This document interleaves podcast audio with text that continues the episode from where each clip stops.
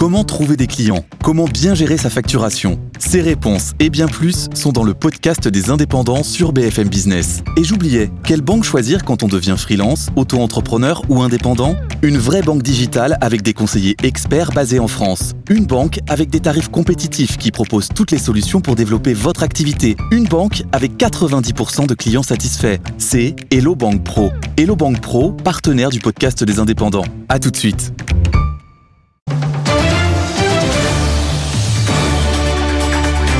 BFM Business, le grand journal de l'écho, Raphaël Duchemin. Soyez les bienvenus si vous nous rejoignez sur BFM Business. Vous le savez, la semaine est chargée, très chargée même en, résultats semestriels. Parmi ceux qui sont tombés aujourd'hui, il y a ceux d'Orange. Bonsoir Ramon Fernandez. Bonsoir. Merci d'être avec nous. Euh, avant d'en venir euh, à vos résultats dans le détail, euh, je voudrais qu'on s'arrête une minute, si vous le voulez bien, sur la Commission européenne qui a annoncé ce soir l'ouverture d'une enquête approfondie sur les projets d'acquisition des opérateurs belges, vous et, et Brutélé. vous étiez, je crois, entré en négociation négociation exclusive au, mois de novembre dernier. Euh, or, la Commission a l'air de craindre manifestement que, ce, rachat euh, euh, restreigne en quelque sorte les parts de, marché, qu'il y a un problème de, concurrence. Qu'est-ce que, qu'est-ce que vous répondez ce soir? Que c'est une procédure normale on a signé en fait cette acquisition de cet opérateur dans le sud de la Belgique, hein, qui s'appelle Vous, au mois de décembre. Donc on a préparé pendant à peu près six mois la notification de cette opération auprès euh, de la Commission européenne qui décide d'ouvrir ce qu'on appelle la phase 2, c'est-à-dire un examen approfondi. Donc euh, on a euh, maintenant la possibilité d'apporter la démonstration que c'est une opération qui sera bonne pour les clients des opérateurs de télécom en Belgique et euh, qui ne portera en aucune manière atteinte à la concurrence. 75% des parts, c'est ça? D'autant plus, oui, 75% du capital de l'opérateur en question. Il y a des collectivités locales belges qui sont actionnaires de cet opérateur. Euh, d'autant plus que euh, le gouvernement belge vient d'octroyer des licences pour un nouvel opérateur, un nouvel entrant, et on vient de faire un chèque de presque 400 millions d'euros pour ces licences, pour ce qui nous concerne, nous qui sommes opérateurs en Belgique depuis longtemps. Donc euh, voilà, on va expliquer tout ça à la Commission. Vous êtes confiant Oui, je suis confiant parce que le contraire serait, serait surprenant. Alors venons-en à, vos résultats. J'ai envie de dire des résultats stables. Vous vous attendiez, j'imagine, à, à, ces résultats après euh, six premiers mois de l'année. Chiffre d'affaires qui s'élève à 21 milliards 3. Euh, votre EBITDA atteint 5 milliards 9. C'est conforme à, à vos attentes? Oui, on est totalement en ligne avec nos objectifs. Donc, euh, légère croissance du, chiffre d'affaires, croissance un peu plus rapide des marges, hein, plus 0,7%, dans des environnements que chacun sait très compliqués, très compliqués. Mais ce qui est intéressant au-delà des résultats du semestre, c'est qu'Orange est un groupe en mouvement. Il y a beaucoup de projets. Il y a une grande opération euh, en Espagne. On va en parler qu'on vient de, de, signer avec un autre opérateur euh, en Espagne. Il y a la cyber qui avance très vite. Il y a l'Afrique qui est un moteur de croissance extraordinaire pour le groupe. Donc il y a une grosse actualité chez Orange en ce moment. Alors justement, euh, votre principal marché, et on parlera de l'Afrique bien sûr, mais euh, ça reste la, France, euh, et, pourtant il recule aujourd'hui. Est-ce que c'est passager ou est-ce que c'est une, c'est une tendance de fond? Parce que quand on regarde ailleurs, mis à part en Espagne, partout en Europe, là où vous êtes implanté, ça va plutôt bien. Alors, d'abord, la France va bien, mais c'est un marché très compétitif dans lequel on investit énormément pour déployer 4G, 5G, la fibre. Hein. On est le numéro un de la fibre en Europe chez, chez Orange, c'est pas pour rien. Donc, c'est un énorme effort d'investissement qui donne des résultats.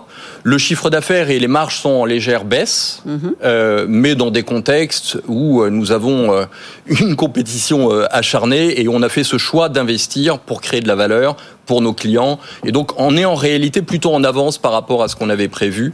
Euh, puisque ce qui, ce qui se passe en France, c'est un peu long à expliquer en deux mots, mais c'est qu'on est en train de migrer d'un réseau cuivre historique vers un nouveau réseau fibre, et ça, ça induit des mouvements assez tectoniques entre euh, les différents postes, et, euh, et, la performance générale est très très bonne en, en, France avec des équipes sur le terrain qui déploient des réseaux à toute vitesse, et c'est une très très belle performance. L'Afrique et, et, le Moyen-Orient sont aujourd'hui, on peut le dire comme ça, de, de véritables locomotives pour, pour Orange. quand on regarde les revenus du groupe, c'est plus 7,9%, c'est ça? Oui, presque 8% donc de croissance de chiffre d'affaires, 12% de croissance des marges. On est euh, présent dans 18 pays en Afrique et au Moyen-Orient. C'est un formidable succès euh, qui transforme la vie des gens d'ailleurs, hein, y compris avec la finance mobile, Orange Money, euh, qui est un facteur d'inclusion financière, et puis les réseaux télécoms qui sont partout, le mobile qui se déploie très vite. Donc on est un grand opérateur panafricain et on entend continuer à faire de la croissance et à développer nos activités en Afrique. Oui, parce que vous êtes aussi en, discussion euh, avec euh, Mattel pour une acquisition de, l'opérateur euh, mauritanien. où est-ce qu'elles en sont, ces, ces discussions? Est-ce qu'elles avancent dans le bon sens? Dans quel délai, par exemple, vous pourriez envisager de parvenir à un accord? Il y a une discussion qui a été engagée, qui est portée par Sonatel, qui est le groupe Orange dans cette partie de l'Afrique de l'Ouest depuis Dakar. La Mauritanie est mitoyenne du Sénégal et euh, les discussions avancent bien.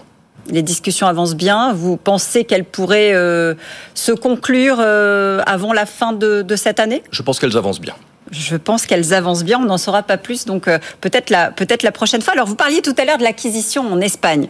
Euh, ça, c'est intéressant aussi. Euh, avec Massmobile, c'est un moyen, là aussi, de, faire progresser la marque qui, qui perdait, j'en parlais tout à l'heure, un petit peu de terrain là-bas, justement, en Espagne. je crois que votre chiffre d'affaires est légèrement en retrait là-bas. Oui, le chiffre d'affaires en Espagne, il est toujours en baisse de 4% mais avec un redressement qui, qui est engagé et des indicateurs qui sont positivement orienté. Donc on a, on a eu une période en fait très très difficile en Espagne depuis 2-3 ans. Euh, on a changé la direction générale qui a engagé un plan de redressement euh, très fort qui donne, des, qui donne des résultats. Mais cette opération de rapprochement avec le numéro 4 du marché, on est le numéro 2 en Espagne, euh, va nous permettre de trouver une solution pour accélérer le redressement. On va devenir le premier opérateur en fait en Espagne avec cette opération, qui sera elle aussi euh, notifiée aux autorités de la concurrence euh, quelque part euh, à la rentrée. C'est vraiment une opération qui est une des plus importantes opérations en fait dans le secteur des télécoms en Europe depuis 20 ans et qui a été le fruit d'un énorme travail des équipes et on est très très heureux de pouvoir signer cette opération le week-end dernier et qui va en principe être donc clôturée d'ici un an. Euh, vous parliez tout à l'heure euh, des difficultés à, changer effectivement tous les réseaux. Vous parliez du déploiement de la, 5G. Justement, la, Cour des comptes a tiré la sonnette d'alarme hein, euh, très récemment en disant que finalement le, déploiement de la 5G ne tenait pas toutes ses promesses et que l'État devait mobiliser davantage les acteurs, c'est-à-dire vous en l'occurrence, entre autres. comment est-ce qu'on peut aller plus vite, euh, faire mieux pour que, pour que cette 5G finalement soit davantage répandue. Euh, on s'aperçoit que euh, finalement il y a un an, un peu plus d'un an, qu'on a, a des téléphones, des smartphones 5G, mais qu'on a la plupart des, des gens qui ont encore de la 4G. Oui, mais c'est ce qui compte pardon, ce qui compte, c'est que tout le monde ait accès à la 4G. Et ce qui est fantastique, c'est que 99% de la population aujourd'hui en France a accès à la 4G. C'est plus de 92% du territoire. Et c'est ce qui permet à tous d'être connectés. C'est vraiment l'essentiel. La 5G, bien sûr, c'est la génération d'après. Ça va plus vite. Mais... On a mis la charrue avant les bœufs. On, a les smartphones compatibles et on n'a pas le réseau. Oui, mais moi j'ai la 5G, je suis très content. Mais pour être franc, si vous voulez euh, déployer les usages nécessaires pour consulter vos mails, consulter vos journaux, voir des films si vous le souhaitez en mobilité, vous pouvez le faire avec la 4G. Donc la 5G apporte un surcroît euh, d'expérience, euh, de qualité, mais avec surtout un potentiel qui va se déployer au cours des prochaines années et encore plus dans le monde industriel, dans le monde des entreprises. Donc ce qu'il faut voir, c'est qu'on a fait un effort absolument gigantesque pour couvrir les zones blanches, et je pense que c'est ce qui est le plus important pour nos concitoyens, c'est que où qu'ils habitent, ils puissent avoir une connectivité de qualité, et ça c'est l'engagement d'Orange, et la 5G suit, et en fait on avance assez vite aussi dans le déploiement de la 5G. Alors justement, euh, à propos de ces fameuses zones blanches et euh, euh, des zones qui ne sont pas couvertes, on, a vu récemment, on a entendu parler de Telsat, on a, on a parlé de, des, satellites, de ces connexions qui arrivent. Est-ce que c'est un, domaine dans lequel vous, vous envisagez de davantage encore vous, vous positionner? Alors, on a une activité nous-mêmes. Mhm. dans ce domaine avec Nordnet. On a des partenariats avec Eutelsat qui est l'opérateur dont vous parlez, qui vient de conclure un accord avec une constellation de satellites qui s'appelle OneWeb. Donc les satellites, c'est un complément. C'est un complément pour couvrir des territoires, y compris des océans ou des zones euh, désertes, mais ce ne sera qu'un complément. Donc euh, ce sont des partenaires, on travaille euh, en lien étroit avec les opérateurs de satellites. Pour quelle raison est-ce que vous ne vous êtes pas positionné Ça a eu l'air de, surprendre les, spécialistes sur les offres de rachat des, tours de TDF. Est-ce qu'il y a une volonté de, rester en retrait sur ces, sur, sur ces questions-là? Alors, on a mis en place une Tower Co, Totem, l'année dernière. Oui, vous aviez qui est totalement opérationnel, effectivement votre avec un, double objectif qui est d'être beaucoup plus actif avec nos propres activités, en allant chercher des clients pour les installer euh, sur, euh, sur nos tours, sur nos pylônes. Et ça, ça avance bien. On fait 10% de croissance au premier semestre avec Totem. Et puis à la partie donc euh, inorganique, est-ce qu'on peut consolider, participer à la consolidation du marché en Europe, en France peut-être avec TDF. J'ai lu quelque part que nous étions absents, mais je ne sais pas, ce n'est pas nous qui l'avons dit, donc ah. on verra. Les offres sont terminées? Le processus est en cours. Bon, donc il y a peut-être euh, peut-être une, une, offre. Orange est là et Totem est là pour voir dans quelles conditions il peut participer à ces opérations de consolidation. On verra l'issue de ce processus.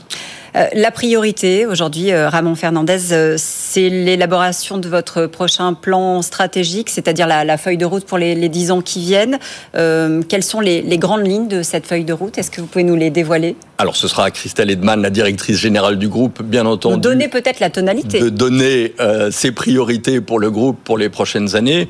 Ce que je peux vous dire, c'est que les orientations stratégiques actuelles du groupe qui sont en train d'être mises en œuvre mettre le groupe déjà euh, en mouvement. J'ai évoqué euh, quelques sujets. On a parlé brièvement d'Afrique, mais on pourrait parler de la banque, on pourrait parler de la cyber. Sur la cyber, en quelques années, Orange est devenu l'un des quatre leaders européens et on a l'ambition d'être numéro un en Europe dans les cinq années qui viennent. en faisant quoi, par exemple? En faisant de la croissance organique, on fait 850 millions d'euros de chiffre d'affaires, plus 13%, vous voyez, au premier semestre. On a 2000 experts de cyber. C'est la vie quotidienne des concitoyens et des entreprises aujourd'hui qui, est en, qui est en jeu. Donc c'est un enjeu absolument majeur. On veut faire un milliard d'euros de chiffre d'affaires. Euh, d'ici deux ans. Donc croissance très rapide. On pourrait poursuivre dans le domaine des infrastructures, dans le déploiement des réseaux pour euh, tous les clients qui en ont besoin. Donc il y a déjà énormément d'actions en cours et Christelle Edman dira quelles sont ses, priorités. Elle a donné un rendez-vous ce matin à nous tous en février 2023, au moment où on publiera euh, nos résultats 2022. Donc il va falloir patienter. Pas de, pas de souci de de gouvernance euh, au sein d'Orange aujourd'hui? Aucun souci, au contraire, on a une nouvelle équipe de gouvernance, euh, une directrice générale, un président euh, du conseil d'administration, puisqu'Orange, comme de très nombreuses entreprises depuis mai dernier, a dissocié les fonctions de direction générale et de présidence du conseil d'administration. On n'est pas en train de revenir à France Télécom on est en train, en réalité, l'architecture telle qu'on la connaît. Non, non, parce qu'en fait, France Télécom, Orange n'avait pas l'expérience de cette structure dissociée, donc c'est nouveau chez nous, mais c'est très commun ailleurs, et ça fonctionne merveilleusement bien. On avait un conseil d'administration qui s'est tenu hier, qui a été euh, extrêmement productif. Donc prochain rendez-vous, si je vous ai bien suivi, février 2023, peut-être avant, peut-être avant, pour nous donner des nouvelles de, de, TDF notamment et, et, et, de, et, des autres dossiers dont on vient de, de parler ensemble. Merci beaucoup Ramon Fernandez d'avoir été avec nous euh, dans le grand journal de l'écho. On reste ensemble à suivre la question de l'énergie évidemment, avec, vous allez le voir, une double actualité, euh, les super profits de Total, mais aussi la visite de MBS en France. A tout de suite. BFM Business, le grand journal de l'écho, Raphaël Duchemin. Soyez les bienvenus si vous nous rejoignez sur BFM Business dans le grand journal de l'écho. Vous le savez sans doute, Mohamed Ben Salman est à l'Elysée ce soir, une visite qui fait couler beaucoup d'encre euh, que celle du prince héritier euh, saoudien, mais qu'il faut lire aussi sous, sous un autre angle finalement, au moment où euh, les prix de l'énergie ne cessent de grimper. Bonsoir Francis Perrin. Bonsoir. Merci d'être avec nous ce soir, directeur de recherche à l'IRIS, fin connaisseur évidemment de, de ces sujets et du Moyen-Orient. clairement, ce soir, au, dîner de l'Elysée, le pétrole sera au menu entre Emmanuel Macron et, et MBS Sans aucun doute. Euh, il n'y aura pas qu'un plat au menu, mais parmi les plats les plus importants, le pétrole figurera en bonne place pour des raisons évidemment liées à la guerre en Ukraine et à ses impacts énergétiques en 2022, notamment pour les pays européens, dont la France. Ça veut dire qu'aujourd'hui, euh, finalement, contexte euh, économique oblige, euh, il est redevenu, passez-moi passez l'expression, fréquentable, Mohamed Ben Salman. C'est ça, finalement, la réelle politique?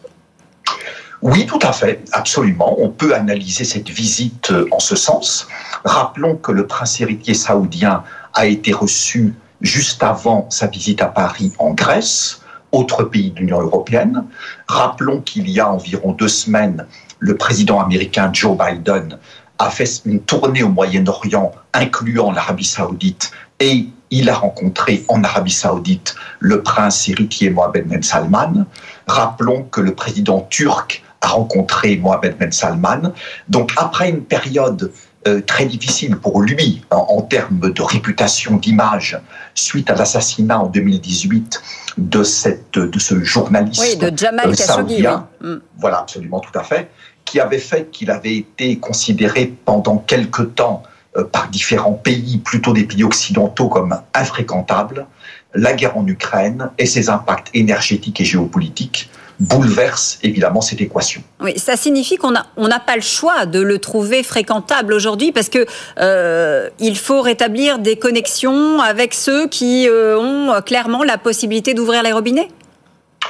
L'Arabie saoudite a euh, les plus grosses réserves pétrolières du monde après le Venezuela. C'est le deuxième producteur mondial de pétrole après les États-Unis. C'est le premier exportateur mondial de pétrole brut. C'est un pays qui fait partie de l'OPEP, l'Organisation des pays exportateurs de pétrole, et de la coalition OPEP+. Cette coalition se réunissant dans quelques jours, le 3 août, pour décider de son niveau de production en septembre. Donc des deux côtés de l'Atlantique, Union européenne et États-Unis, on estime que dans le contexte actuel, on ne peut pas ne pas parler au prince héritier, qui certes n'est pas le roi d'Arabie saoudite, qui est le fils préféré du roi Salman, mais qui est l'homme fort du régime, qui est le futur roi d'Arabie saoudite, et sans doute pour longtemps, compte tenu de son jeune âge et de son état de santé. Euh, c'est lui, hein, euh, clairement, euh, Francis Perrin, qui peut dire on va augmenter les prix, on va les baisser. c'est lui qui va avoir une, une influence directe sur les prix du baril. Alors je dirais influence indirecte mais forte. Euh, ce n'est pas l'Arabie saoudite qui fixe les prix du pétrole. Les prix du pétrole sont fixés sur le marché mondial, c'est un marché énorme. Et même un pays comme l'Arabie saoudite ne peut pas dire demain je veux un prix de tant de dollars par baril. Oui, mais quand on a les plus grosses réserves avec le Venezuela, on peut se permettre d'être influent. Et, et, surtout une très grosse production, une très grosse capacité de production et une production qui est inférieure à ce que le royaume saoudien pourrait produire, parce que plusieurs pays producteurs produisent à 100% de leur capacité. Donc si vous leur demandez de produire plus, ils vont dire je ne peux pas puisque je suis au maximum. L'Arabie saoudite est l'un des rares pays, des grands producteurs, qui n'est pas à 100% de ses capacités et qui pourrait, s'il le voulait, produire plus. Premier point. Deuxième point, ils font partie de l'OPEP et de l'OPEP+, l'OPEP 13 pays exportateurs, l'OPEP+, 23 pays, et l'OPEP+, se réunit dans quelques jours, le 3 août. Et donc les pays occidentaux, la France ce soir, les États-Unis il y a deux semaines, espèrent que l'Arabie saoudite jouera de son influence au sein de l'OPEP+, pour que cette coalition de pays producteurs et exportateurs ouvre un petit peu plus les robinets du pétrole que ce qu'elle a fait jusqu'à présent. Ah oui, parce que le, prix du baril est proche des taux euh, affichés, hein, si je ne me trompe pas, euh, en 2008. Euh, et évidemment, les, décisions de Gazprom ne sont pas complètement étrangères à, tout ça. Gazprom qui réduit les approvisionnements en gaz. ça veut dire clairement, Francis Perrin, qu'on est obligé, malgré le tournant énergétique, de, de faire avec les énergies fossiles encore aujourd'hui et pour longtemps. Les énergies fossiles dominent la consommation mondiale d'énergie à hauteur de 80%. Au moins 80% de toute l'énergie consommée dans le monde, c'est premièrement du pétrole, deuxièmement du charbon, troisièmement du gaz naturel, trois énergies fossiles. Donc quand on sait que le monde, l'économie mondiale, tourne à au moins 80% sur les énergies fossiles, on ne peut pas penser qu'on pourra s'en passer en 2022, ni en 2023, ni en 2025, ni en 2030. Ça ne veut pas dire qu'il ne faut pas s'en passer à long terme et très long terme. Ça ne veut pas dire qu'il ne faut pas essayer de réduire leur part. Mais quand vous partez de la réalité actuelle, et il faut bien partir de la réalité, c'est ce que doivent faire les dirigeants politiques. Vous ne pouvez pas faire sans les énergies fossiles aujourd'hui, sous, peine d'avoir une grave crise économique mondiale euh, auprès de laquelle celle de 2020, 2021, 2020 serait une aimable plaisanterie. Alors, autre sujet euh, qui s'invite évidemment dans, ce débat sur euh, le, prix de l'énergie, euh, vous le savez comme moi, c'est les résultats de Total. Super profit évidemment affiché. Est-ce que c'est audible, Francis Perrin, dans un contexte tel que celui que connaît la, la, France, et pas seulement la France d'ailleurs aujourd'hui? On a une envolée des prix, à la pompe notamment. On a l'Assemblée nationale qui dit hier on va faire des efforts et on a 15 milliards de dollars qui vont être redistribués aux actionnaires de Total. Euh, Total Energy a effectivement annoncé des résultats euh, très bons pour le second trimestre, avec un résultat net ajusté de, 9,8 milliards de dollars. Son résultat net est un peu moindre parce qu'il y a une provision qui a été passée euh, par rapport à ses opérations en Russie. Aujourd'hui, le même jour, Shell, le deuxième groupe pétrolier privé mondial, a annoncé un bénéfice net ajusté de 11,5 milliards de dollars. Et tous les pétroliers qui vont suivre dans les prochains jours vont annoncer de très bons résultats financiers pour le deuxième trimestre 2022. Pour une raison claire, parce que les prix du pétrole sont élevés, parce que les prix du gaz sont élevés. Les compagnies pétrolières sont en fait des compagnies pétrolières et gazières. Elles produisent, elles vendent du pétrole et du gaz.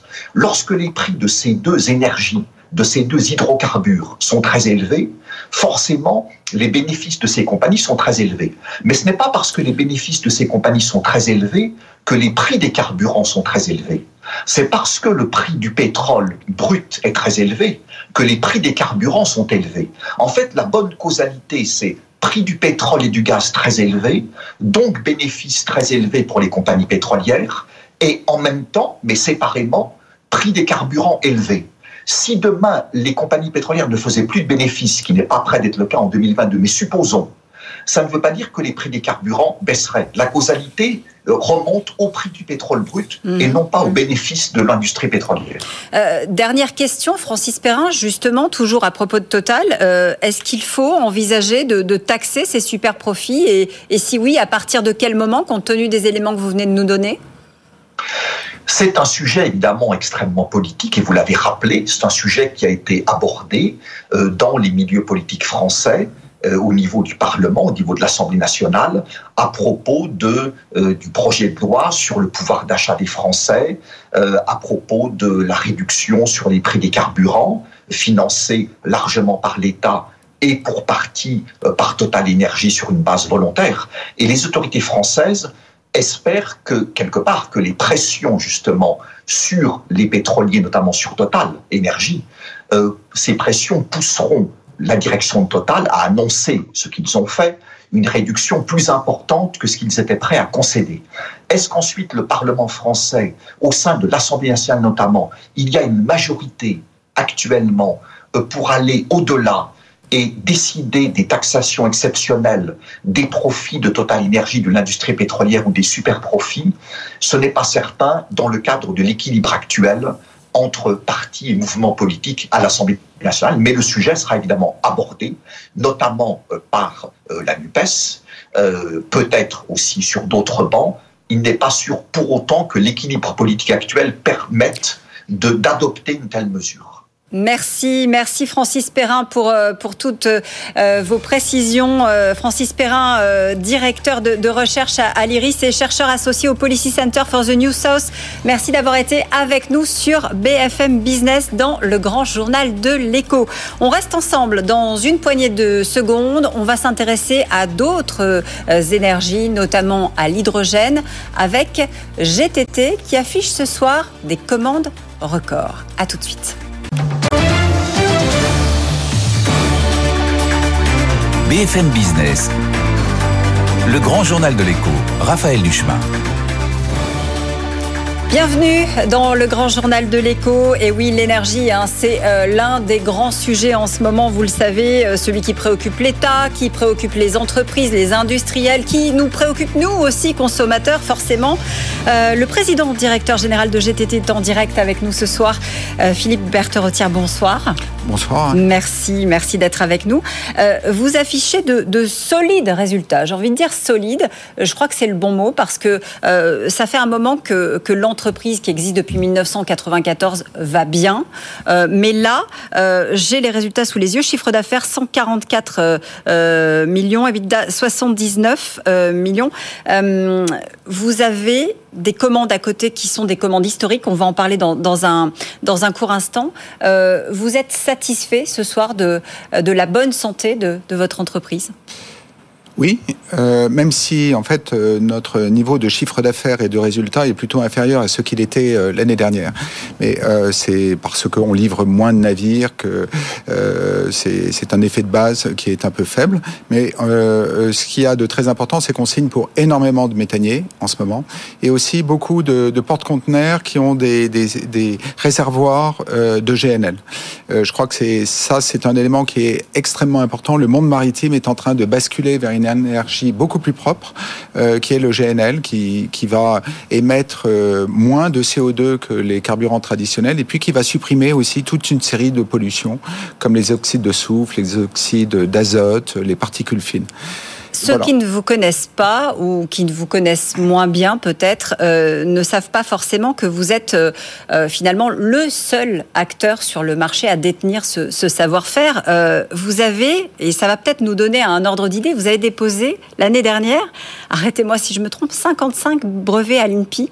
Oui, on ça montre finalement la force de, GTT, cette, innovation permanente. Alors on a des milliers de brevets, on est année après année la première société, euh, la première ETI en France par le nombre de brevets déposés et on maintient euh, cela. Donc on a un effort. Trois ans, hein, je crois. Oui, trois ans. Donc on a un effort d'innovation euh, constant. Alors beaucoup de personnes parlent de l'innovation, mais je crois que la première chose qu'il faut avoir en tête en matière d'innovation, c'est la constance, la l'opiniâtreté, la continuité.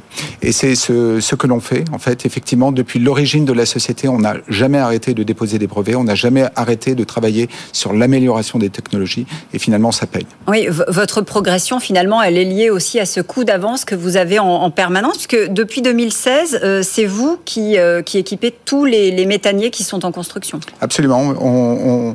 Euh, tous les méthaniers nous choisissent. Ça ne veut pas dire qu'on n'a pas de concurrents. Ça veut simplement dire que les concurrents n'ont pas de contrat. Mais il faut tout de même se battre. Il faut tout de même démontrer qu'on est les meilleurs techniquement et puis aussi qu'on a les meilleurs prix. Alors, vous parliez des, commandes. Effectivement, mm. c'est assez impressionnant puisque vous les enchaînez, ces commandes. Je crois que la, dernière, euh, euh, c'est six nouveaux euh, porte-containers propulsés au gaz naturel liquéfié pour le compte de la CMA-CGM. Et vous, vous faites les, réservoirs de ces, de ces porte-containers. Oui, c'est ça. C'est ça. C'est le, basculement du, transport maritime en général vers une propulsion beaucoup plus propre. Et on est au cœur de cette transition qui est extrêmement importante et vertueuse pour euh, l'environnement. Oui, parce que euh, vous arrivez à réduire de quasiment moitié, je crois que c'est 47%, euh, les émissions de CO2 en équipant avec vos systèmes les, portes-containers C'est ça, c'est à peu près ça. et puis, et puis on supprime aussi toute une série d'autres pollutions qui sont, qui sont très mauvaises pour la santé. qui, les oxydes de soufre, c'est ce panache noir que vous voyez sur les bateaux. Ça, ça disparaît complètement. et c'est un, c'est un gain quand même extrêmement significatif pour la santé. Euh, votre parc aujourd'hui de, bateaux équipés, de porte-containers équipés, il est, de combien? C'est 80, je crois, un peu plus peut-être? Euh, Oui, 80 avec les navires qu'on a en commande. Ça, c'est exponentiel en fait. Euh, je pense que cette année, on a déjà signé plus de contrats que ceux que l'on avait signés dans toutes les années précédentes. Combien de contrats signés cette année? Cette année, pour les porte-conteneurs, on doit être à plus de 40 navires. et donc, il y a une véritable accélération vers euh, cette propulsion, alors même que je ne vous cache pas, le prix du GNL est pas extrêmement bon marché en ce moment. Mais les armateurs ont cette volonté et euh, d'ailleurs au passage CMA CGM a été un pionnier euh, visionnaire en cette matière parce qu'il a été le tout premier en 2017 à choisir ce carburant pour diminuer très fortement les émissions de ces porte-conteneurs. On en est où si on prend le, le marché dans sa totalité, le marché des porte-conteneurs aujourd'hui? Euh, il y a encore énormément de travail à faire. J'imagine que pour vous, c'est euh, un champ des possibles euh, énorme qui, s'ouvre, à la fois sur le GNL, mais aussi sur, sur l'hydrogène, et on va en parler dans un instant. Oui, il faut. Euh, on en revient à l'innovation. Il faut travailler inlassablement, la continuité, la persévérance. Euh, il faut travailler inlassablement euh, pour convaincre, pour améliorer les solutions, pour adapter ces solutions à d'autres types de navires. On travaille sur les vraquiers, les pétroliers pour adapter des réservoirs de GNL sur ces navires-là, et de, pour faire en sorte que ce monde maritime, qui est un monde qui, en fait, au regard des quantités transportées, euh, pollue de toute façon extrêmement peu. Mais il n'empêche, il faut continuer à travailler. Et puis euh, demain, alors je ne sais pas quand est exactement ce demain, mais euh, on peut imaginer une propulsion à l'hydrogène pour le monde maritime. Et d'ores et déjà, nous travaillons dessus. Nous travaillons sur des, des, des, des, des hydrogéniers. Alors justement, euh, l'hydrogène, c'est intéressant. Euh, vous avez, je crois, franchi une étape importante avec, euh, j'ai envie de dire, pour simplifier les choses, deux feux verts de DNV. DNV qui est la société de classification. C'est en gros elle qui va donner le tampon pour dire oui, ça y est, c'est bon, on, peut y aller. Les, les, feux sont au vert. On, peut confirmer que la technologie pour construire le, le futur hydrogénier sur lequel vous travaillez avec Shell est validée. C'est un peu ça, si on c'est ça. Donc, euh, en fait, c'est très important euh, parce que le, DNV, qui est extrêmement reconnu dans le monde entier, dit c'est possible. On peut faire un hydrogénier. On peut faire un navire qui va transporter l'hydrogène liquide. Et ça veut dire que derrière, euh, les, les personnes euh, qui veulent imaginer des, des, grandes chaînes de transport de l'hydrogène. Vous allez produire de l'hydrogène dans un pays où l'électricité est à bas coût. Euh, vous allez euh, faire avec avec des centrales solaires, des centrales éoliennes, des électrolyseurs. vous allez le liquéfier et puis vous allez le transporter par navire. Et le DNV dit aujourd'hui c'est possible. La technologie de GTT est une bonne technologie pour faire ça. Et, et donc on peut imaginer ces chaînes. Mais aujourd'hui, vous êtes un des seuls dans le monde à faire, à avoir cette technologie. Et, on est une petite entreprise, petite entreprise française. Euh, ça veut dire que vous allez pouvoir euh, vous développer euh, dans le monde entier, grandir, grossir encore. Quelles sont vos, ambitions justement pour, pour arriver à, démocratiser davantage ces techniques? Alors dans le domaine du GNL, on disait que tout à l'heure, on avait des concurrents, mais ils n'avaient pas de contrat dans le monde entier, et ça depuis six ans. Donc on est déjà une, entreprise. Euh, dans un métier, euh, là, le liquide est à moins 163 degrés. On fait beaucoup plus compliqué en fait avec l'hydrogène, puisqu'on descend à moins 253, et on a bien l'ambition, effectivement, de proposer cette technologie au monde entier. Et d'ailleurs, euh, ils viennent d'ores et déjà nous voir. ils savent que l'on est l'une des quelques entreprises dans le monde qui pouvons le faire ils viennent d'ores et déjà nous voir pour nous demander si c'est possible. Et c'est la réponse aujourd'hui, oui, c'est possible, on peut le faire. Et donc maintenant, L'accélération, c'est pour quand L'accélération, vraiment? Quand est-ce que ça va être sur les navires? Quand est-ce qu'on va voir circuler des, des hydrogéniers? Moi, je pense que c'est un élément, élément aujourd'hui qui est très important parce qu'en disant c'est possible, eh bien tout le monde sait qu'il euh, y a un pas qui est franchi. Et euh, il, euh, il, faut aller un peu plus loin, il faut mettre en place cette chaîne, il faut mettre des, chiffres, des coûts, euh, un prix sur ce navire, on va le faire maintenant. Mais je pense que la décision sur la construction d'un navire peut être prise pas plus tard qu'en 2025. Et donc d'ici la fin de la décennie, 2028 peut-être, on verra un hydrogénier sur les océans. C'est important ce que, ce que vous êtes en train de nous dire parce qu'il faut aller de plus en plus vite. On parlait des, énergies fossiles tout à l'heure. Euh, on se rend compte qu'on n'a plus le choix. Si on veut aller vers la transition énergétique euh, réclamée par, euh, par la population, réclamée par, par l'État, il faut aller vers, vers ce type de, de solution-là. et aussi, à côté, avec la, la crise du gaz russe, on se rend bien compte qu'on est pris en tenaille. Oui, euh, la, crise du gaz russe, d'abord, c'est une, fantastique taxe carbone. Euh, donc il faut accélérer la, transition.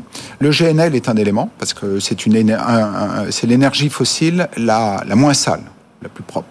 Euh, donc euh, il est urgent, urgentissime d'arrêter le charbon, de réduire le pétrole. Et il y a un moyen immédiat, quasiment immédiat de le faire, c'est le GNL.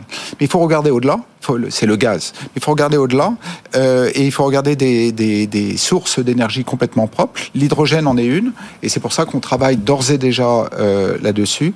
Et euh, euh nous, en, en, en, tant que société de, de, technologie, avec tout ce savoir que l'on a sur le transport de, de liquide dans ces, dans, des, ces conditions extrêmement froides, euh, eh bien, on s'est attelé à ce problème. Euh, il est, il est très compliqué, il est fascinant, passionnant, euh, et on a répondu avec cette solution qui rend cette hypothèse tout à fait probable.